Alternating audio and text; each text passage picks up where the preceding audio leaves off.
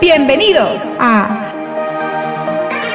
Happy Info Podcast, tu podcast que se convertirá en tu favorito. Happy Info Podcast, tu podcast que podrás compartir con tus amigos y familia. Happy Info Podcast, tu podcast que te llevará información que te hará sentir más feliz. Y empezamos en 3, 2,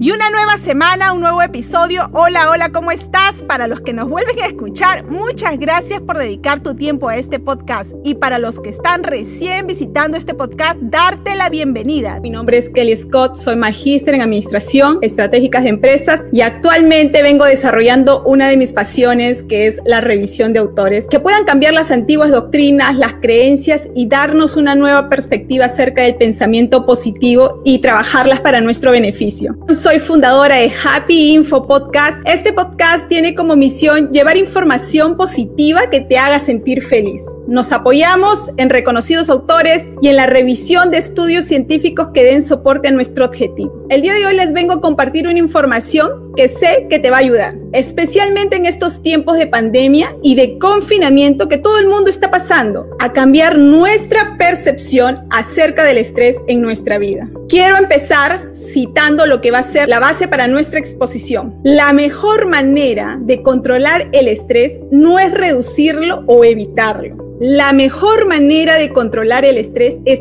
repensarlo e incluso darle la bienvenida.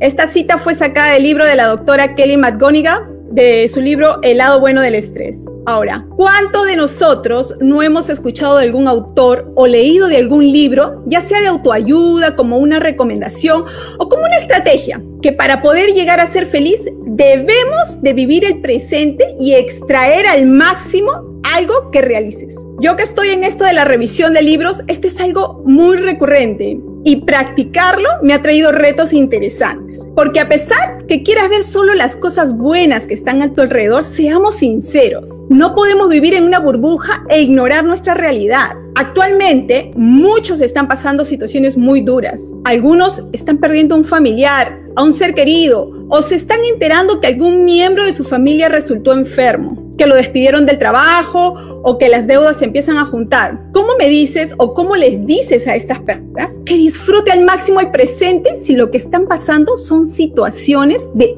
alto nivel de estrés? O muchos de los que estamos aquí conectados, que somos padres, estamos trabajando aquí desde casa, tratando de equilibrar nuestro trabajo con el nuevo rol de profesor, ya que tenemos a nuestros hijos llevando sus clases online o tú, que tal vez que me estás escuchando, que trabajas en la mina y te internas 7, 15, 28 días sin ver a tu familia y sin poder estar ahí para asistirlos si es que necesitan alguna ayuda. Díganme si esto no es un reto constante.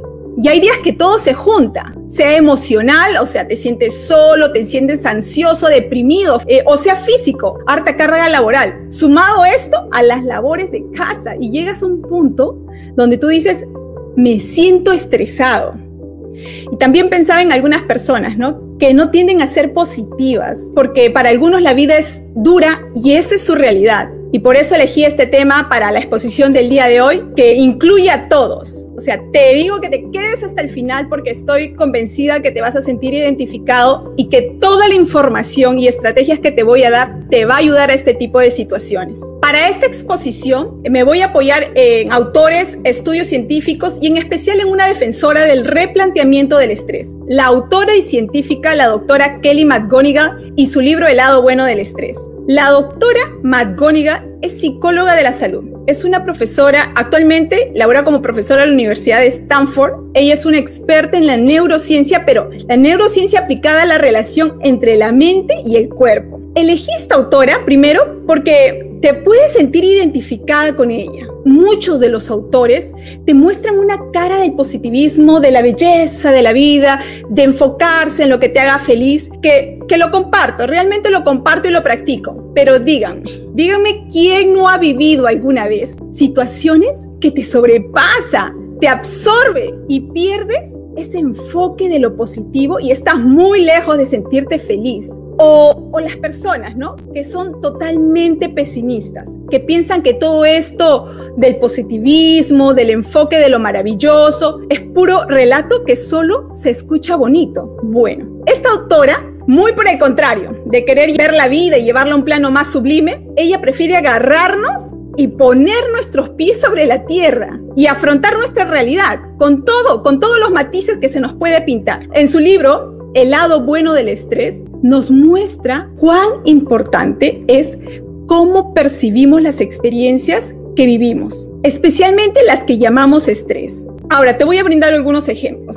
Todos alguna vez hemos dicho o pensado, qué estresada estoy, este trabajo solo me trae estrés o esta situación me tiene estresada.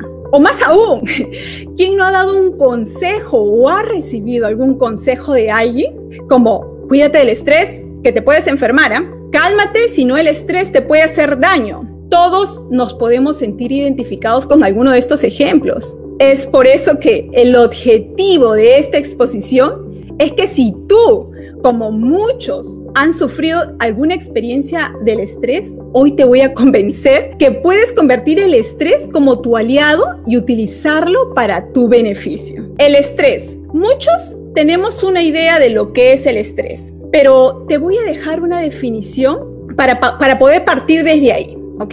El estrés es una reacción fisiológica del organismo en el que entra en juego diversos mecanismos de defensa para afrontar una situación que se puede percibir como amenazante o como una demanda incrementada. ¿Ok?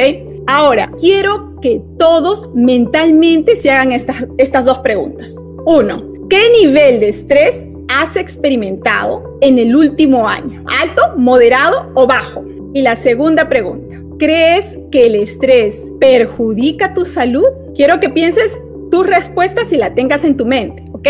Ahora, porque vamos a revisar estudios que nos van a dar una perspectiva de cómo eso afecta en nuestra vida. Ahora, si tú pensabas que el estrés es dañino, es malo, hay que alejarse del estrés, bueno, te cuento que tanto la doctora McGonigal, durante sus años de psicóloga, siempre era de esas personas que recomendaba mejorar sus hábitos. Pero no solamente ella, otros profesionales también. Esa es la información que tú y yo hemos venido escuchando durante todo este tiempo. Algunos hasta el día de hoy. Más se habla de las consecuencias de sufrir el estrés, de cómo el índice de muerte se ha venido elevando a causa del estrés. Sin embargo, eh, salió un estudio en el 2012 y fue realizado por la Universidad de Wisconsin, que cambió totalmente la manera de ver el estrés. Durante ocho años se hicieron un seguimiento a 30.000 adultos norteamericanos que decían haber padecido algún tipo de estrés.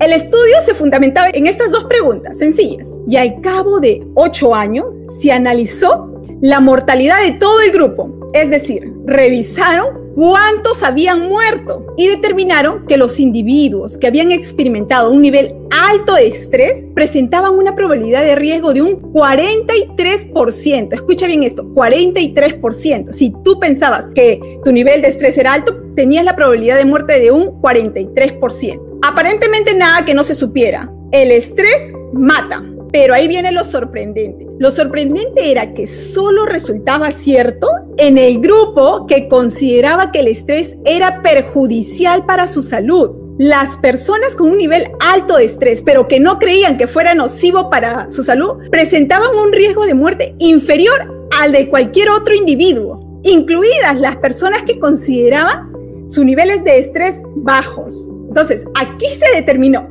que cómo pensamos acerca del estrés o puede ayudarnos o puede matarnos. Y escuchen esto, el estrés no es algo que podemos controlar.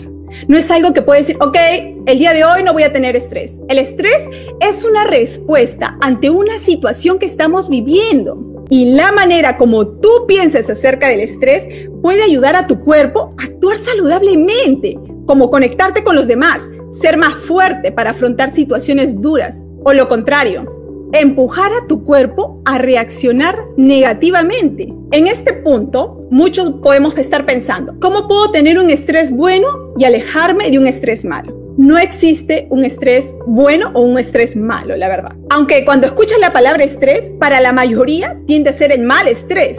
Y te doy ejemplos de lo que puedes estar pensando como estrés bueno. Por ejemplo, ganarse la lotería. Un estrés bueno porque estás muy emocionado o tener un ascenso en el trabajo. Estás muy alegre. O un estrés malo. Puede ser la acumulación de trabajo que te produce ansiedad o el descubrir que estás enfermo y te sientes solo y te aíslas, o el perder algo o alguien y te deprimes. Y como ya tenemos una etiqueta a eso, siempre estamos deseando no querer tener ese estrés malo, que nos hace enfermarnos, que nos hacen deprimirnos, que nos hacen sentirnos solos. Sin embargo, ese es el estrés que todos conocemos. Por eso la doctora, la doctora McGonigal, descarta pensar que existe dos lados del estrés. Existe solo un estrés, porque la vida puede ser difícil, desde un punto de vista bueno o malo, pero ese estrés viene a ti porque lo que te está pasando es algo muy importante, tiene valor en tu vida. Y te doy un ejemplo. Si sientes que estás estresado por la carga laboral, es porque valoras tu trabajo, no lo quieres perder,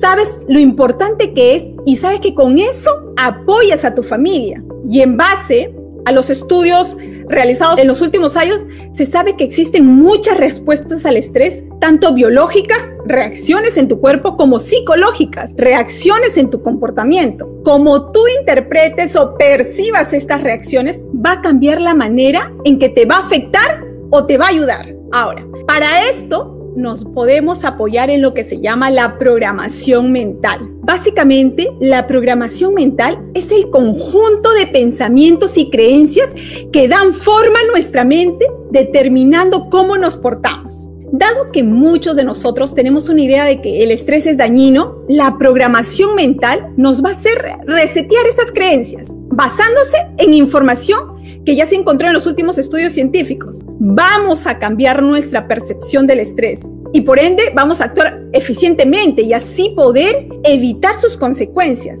Por ejemplo, eh, en el libro de la doctora McGonigal nos dice que el estrés es una paradoja, pues tiene dos lados.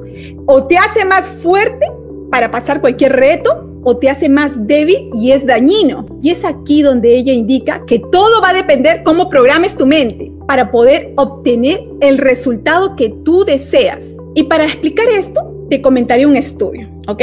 Existe un estudio a dos grupos, a grupos de personas. El primer grupo vio un video sobre el estrés y cómo las respuestas biológicas del estrés te hacen preparar a tu cuerpo y podría ayudar a mejorar tu rendimiento. Al segundo grupo se les hizo ver un video donde indica las consecuencias del estrés y cómo esto afecta a tu salud. Ambos grupos al finalizar debieron pasar por una entrevista laboral. El primer grupo su presentación fue muchísimo mejor. Estuvieron bien enfocados, estuvieron alertas, estuvieron sociables, mientras que el segundo grupo su rendimiento fue mucho más bajo. Estaban muy nerviosos, estaban muy desconcentrados. Pero este estudio fue más allá. A todos los participantes se les tomó muestras de saliva y con ello encontraron que los que tenían una buena percepción del estrés, el nivel de la hormona DHEA se incrementó. Y aquí, por favor, no se me asusten que yo no voy a entrar muy profundo al tema biológico, pero quiero que tengas en cuenta esta hormona, ¿ok?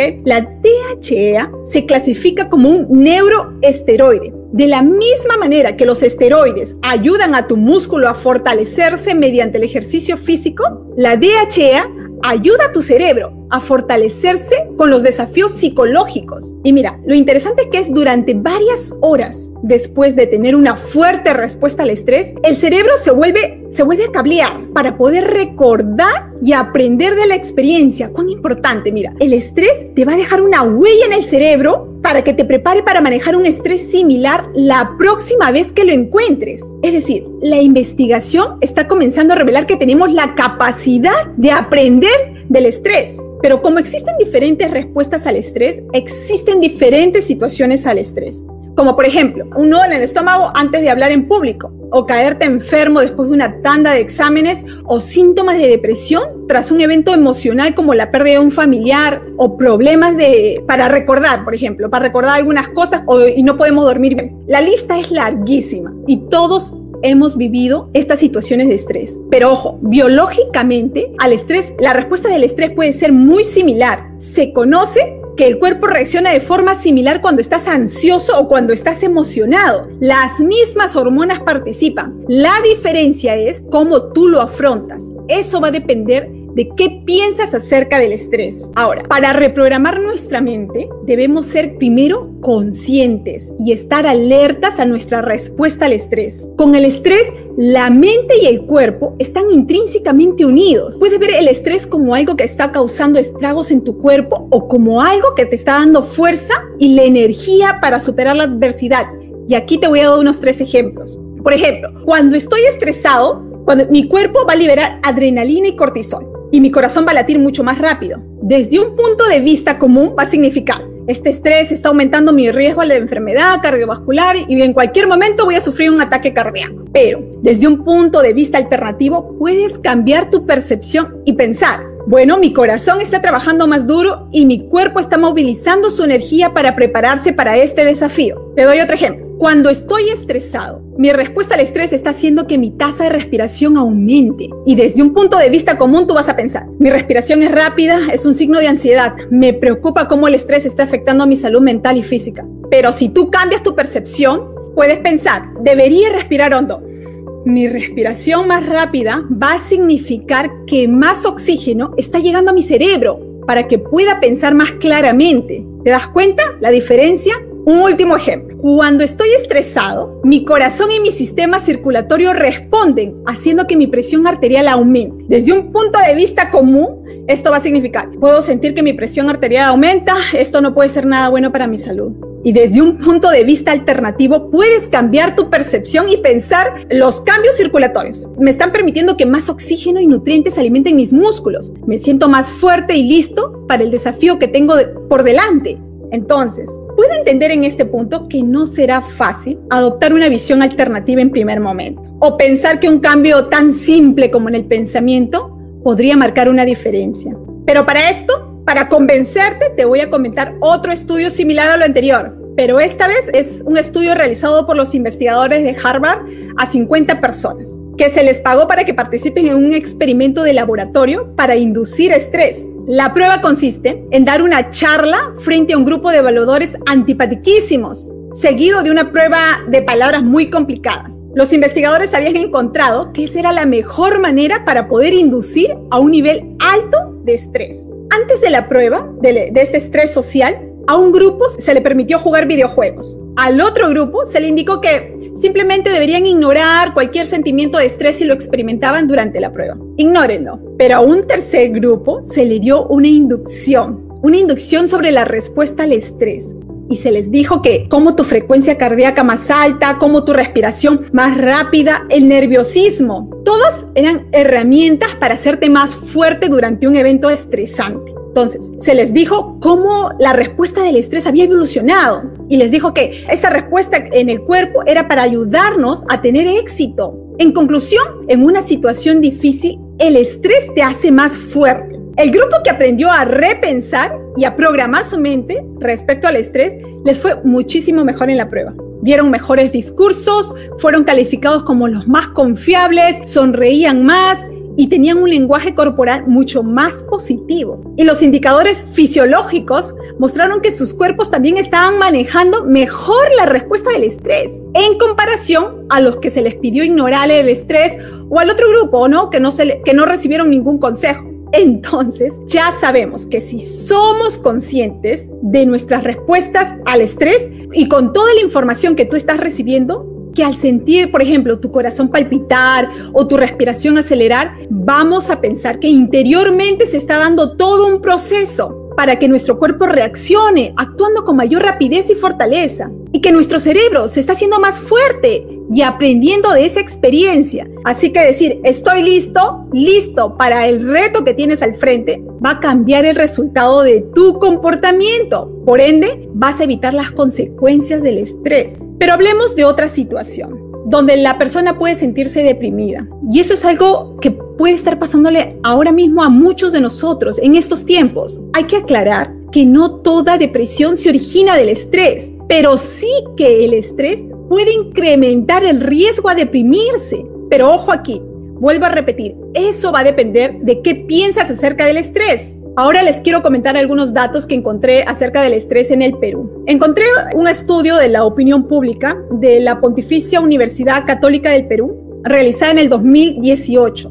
a una muestra de 1.200 personas, que señala que el 80% de peruanos sufren o han sufrido estrés. 80% y que un 40.4 dijo que alguna vez en su vida estuvo deprimido. Voy con otro estudio. A inicios de este año, en enero del 2021, una encuesta realizada por el portal trabajando.com a 2.050 peruanos reveló que un 70% de los trabajadores sufren de estrés laboral y un 71% indicó que el estrés había generado en ellos una depresión como consecuencia del trabajo remoto y el desempleo. Esto fue sacado en el diario El Comercio, pero esto nos da muestra que el estrés desgasta, el estrés abruma y puede dar origen a dificultades como la disminución de la productividad, un desempeño laboral más pobre, problemas en las relaciones interpersonales o trastornos de alimentación o de sueño. Tu rutina comenzará a verse desafiante o muy frustrante, pero todo ello te puede llevar a sentirte aislado. Y acompañado de la tristeza y la desmotivación, ya podemos estar hablando que estamos entrando a un terreno de la depresión. Ahora, ya sabemos que tenemos el poder de cambiar nuestra mentalidad del estrés, pero te daré una técnica que, puedes utilizarla para lograr este cambio. Esta técnica se utilizó en un estudio realizado por una institución de revisión y capacitación de altos ejecutivos alrededor del mundo donde muestra el impacto de la mentalidad del estrés en los empleados que trabajaban justo en el punto más alto de la crisis financiera del 2008, justo como ahora,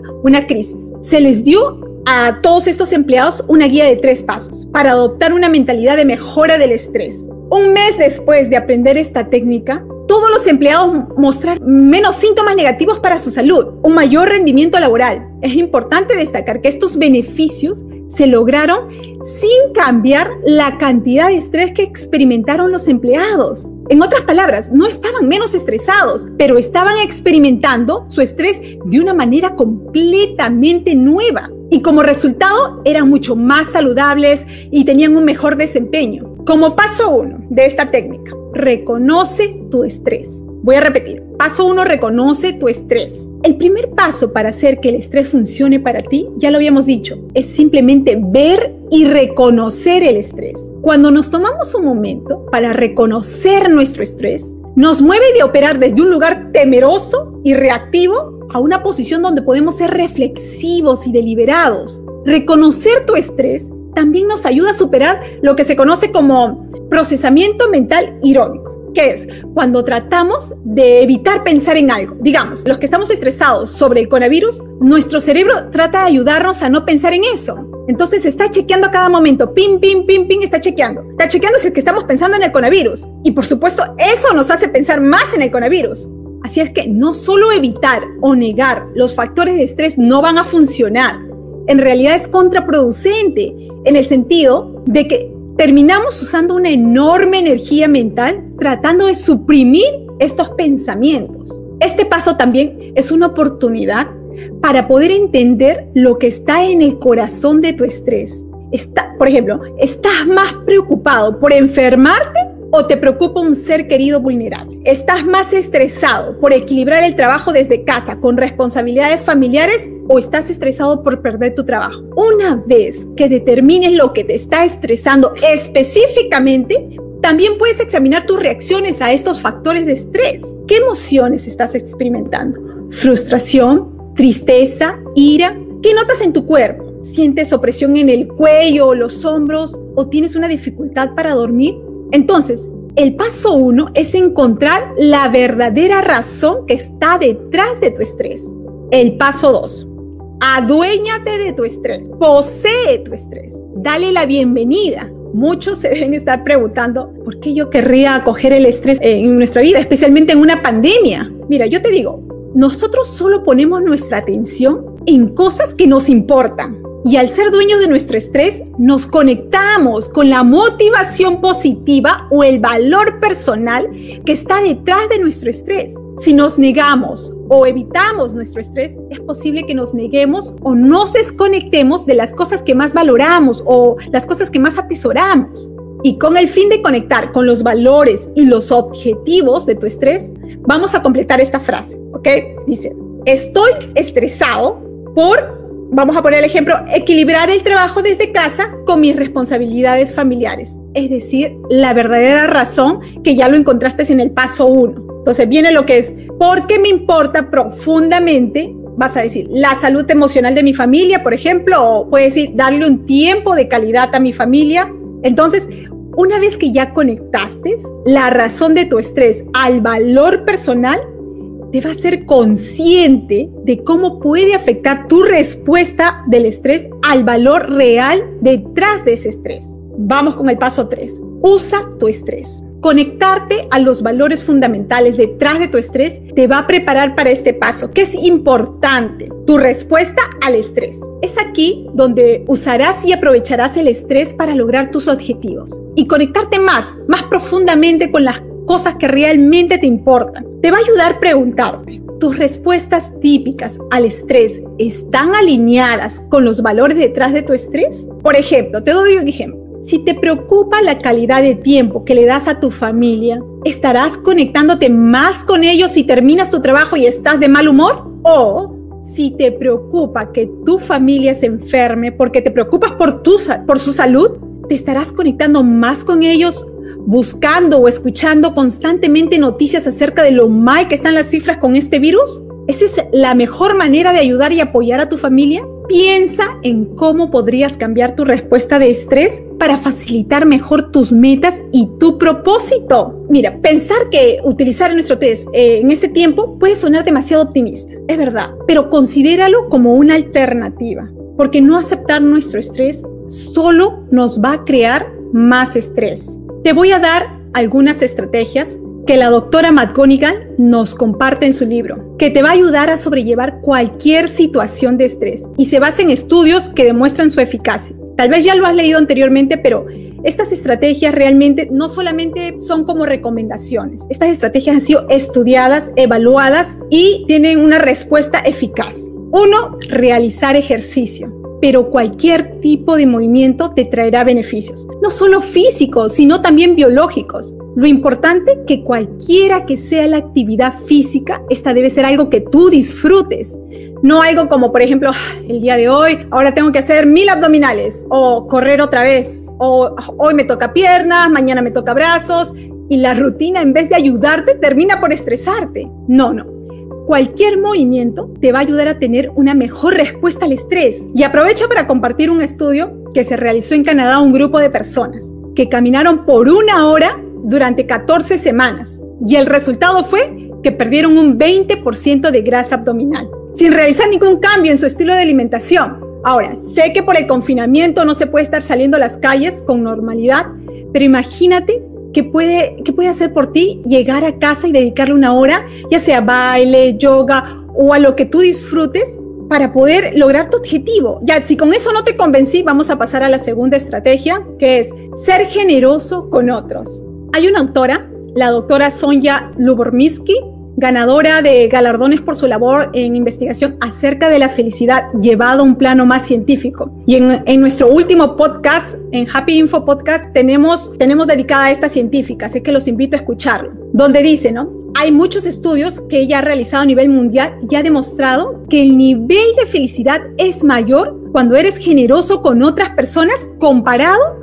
con ser generoso contigo mismo. Entonces, aquí te invito a que seas, puedes ser voluntario en cualquier programa, puedes ayudar a otros. ¿Sabes por qué? Las personas te van a ver diferente, verán lo mejor de ti y eso a ti te hará sentir mejor. Va a cambiar tu percepción sobre ti mismo. Te apreciarás más y te sentirás especial por hacer algo bueno. Una tercera estrategia es conectarse con otras personas. ¿Cuán importante es esta estrategia? Si estás pasando por una situación de estrés emocional, una vez que lo identificaste, pide ayuda a otros, a tu entorno, porque conectarte con los demás te va a ayudar, porque cuando te sientes solo es cuando tu mente y tu cuerpo están tratando de conectar. En ese momento deseas sentirte conectado con alguien, un amigo o alguien a quien tú reconozcas. Y si reconoces estos signos, ya sabes qué hacer. Conectarte socialmente. Y existe el error de pensar que sentirse solo es porque nadie me quiere, estoy solo en esta vida, no tengo nadie que me escuche, no tengo nadie quien atienda mis emociones. La doctora McGonigal tiene una excelente teoría. Si tú te sientes solo, es porque las personas se preocupan por ti, porque ellas quieren conectarse contigo. Porque, a ver, dígame, si nadie se preocupara por ti, si no fueras importante para tu entorno, tú no quisieras, ni siquiera pensarías en sentirte solo. Aislarte, aislarte de quién? Uno se siente solo porque tiene muchos alrededor. Además, los estudios revelan que al igual que nuestro cuerpo segrega adrenalina en situaciones de peligro, cuando prestamos ayuda o nos dejamos ayudar o cuando nos conectamos con personas, liberamos una hormona, la hormona de la oxitocina. Y esta hormona fortalece nuestra resistencia y disminuye los riesgos del estrés. Esta hormona se libera mediante un abrazo, un olor o simplemente viendo cómo otros seres humanos se dan una muestra de afecto. Es decir, que se activan en situaciones de empatía. Y por eso cuando entramos en una situación de peligro, pedimos ayuda a las personas queridas. Del mismo modo, cuando prestamos ayuda a una persona que la necesita, también liberamos oxitocina. Cuarta estrategia es la meditación. Mediante la meditación, buscas la conexión de tu cuerpo con tu mente. Basta con sentarte o echarte y ser consciente de tu respiración. ¿Ya estás meditando? Antes de despertar te recomiendo tomarte entre 5 a 10 minutos en la cama y medita. Que después de meditar es imposible estar de mal humor. Aquí les recomiendo otro, otro autor y prometo que es el último. El autor es Joe Dispensa, es un experto en temas de meditación y reprogramación mental. Él nos dice que la meditación es el primer paso para producir cambios. Es una buena técnica para observar los pensamientos y aquietar la mente. Te lleva a saber dónde estás y a cambiarte a ti mismo. Él tiene la convicción de que lo que pensamos y lo que sentimos creará nuestra realidad futura. No puedes esperar que algo diferente pase. Si tienes los mismos pensamientos, haces las mismas cosas, abrazas las mismas emociones cada día, si somos capaces de cambiar nuestra interpretación de nuestra realidad, como las situaciones de estrés, nuestro cerebro va a trabajar en nuevas secuencias y patrones. Y eso es lo que te va a cambiar la mente. La quinta estrategia, una buena organización de nuestro tiempo. El planear y escribir tus actividades hará que te comprometas más y reconozcas qué actividades disfrutas más durante el día. Aquí hay un detalle. Está demostrado que escribir nuestros planes o actividades nos va a ayudar a ser conscientes el poner cosas concretas ayuda mucho a comprometerse a los objetivos trazados. Pero no solo eso, ¿no te ha pasado que cuando inicia tu día y empiezas a planear las actividades a realizar, pones en tu mente una larga lista y al finalizar no has abarcado ni con un 50%? ¿Te sientes desmotivado, desanimado, con culpa? Otros hasta incompetentes, con emociones negativas por no haber realizado lo planeado, ¿no? El organizar nuestro tiempo nos va a hacer conscientes de cuáles son nuestras prioridades y cuánto podemos realizar en un día. Tal vez para muchos de los que me están escuchando, toda esta información ha sido nueva como lo fue para mí. Fue un abrir de ojos. Siempre he dado por hecho mi punto de vista hacia el estrés. Siempre me he preocupado, sí, de cultivar hábitos que, que me ayuden a estar alejada, pero como dice la autora, no se puede evitar el estrés. No está en nuestro control y reconozco que he tenido situaciones de estrés y mi respuesta ha sido mala, como pensé que debía ser. Dolores de espalda, caída de cabello, me sentía sola, desmotivada. Sin embargo, me bastó con dedicarle horas a la revisión de estos estudios, a la información que nos trae esta autora y otros autores, para que mi percepción cambie, reprogramando mi mente. Y espero que tú también hagas lo mismo. Revisa, revisa qué estrategia es lo mejor para ti cuál se ajusta y es más natural que lo practiques. Por ejemplo, ¿no? Para mí que soy eh, amante del fitness y de la comida saludable, el hacer ejercicio es una de las estrategias que yo más disfruto. Reconoce cuál estrategia se acomoda a tu estilo de vida y practícala. Y decirte que cuando te encuentres en una situación de estrés, identifica primero tus respuestas al estrés reconócelas como evidencia que nuestro cuerpo se está haciendo más fuerte para afrontar los retos. Reprograma tu mente. Recuérdate de la hormona DHEA. Nuestro cerebro se fortalece. Y recuerda también que este tipo de situaciones pidamos ayuda. Conectémonos con los que más nos quieren, que eso también va a liberar la hormona de la emoción, la oxitocina. Y tomemos esto como nuestros aliados. Cambia tu manera de pensar tu percepción al estrés. Míralo como una fortaleza que tienes para situaciones difíciles y eso hará que puedas sobrellevar mejor tus días de alto nivel de estrés. El estrés puede hacerte fuerte, pero sobre todo puede hacerte feliz. Y hasta aquí llegó mi exposición. Solo algo que quiero agregar. Muchas veces el que necesita ayuda externamente no lo muestra. No lo podemos ver. Acércate con tus amigos. Conversa con ellos. Mostrarte vulnerable no te hará verte más débil. Por el contrario, hay que ser valientes para reconocer que necesitamos ayuda y más para pedirla. Muchas gracias a los que se quedaron conectados hasta el final. Gracias por su tiempo.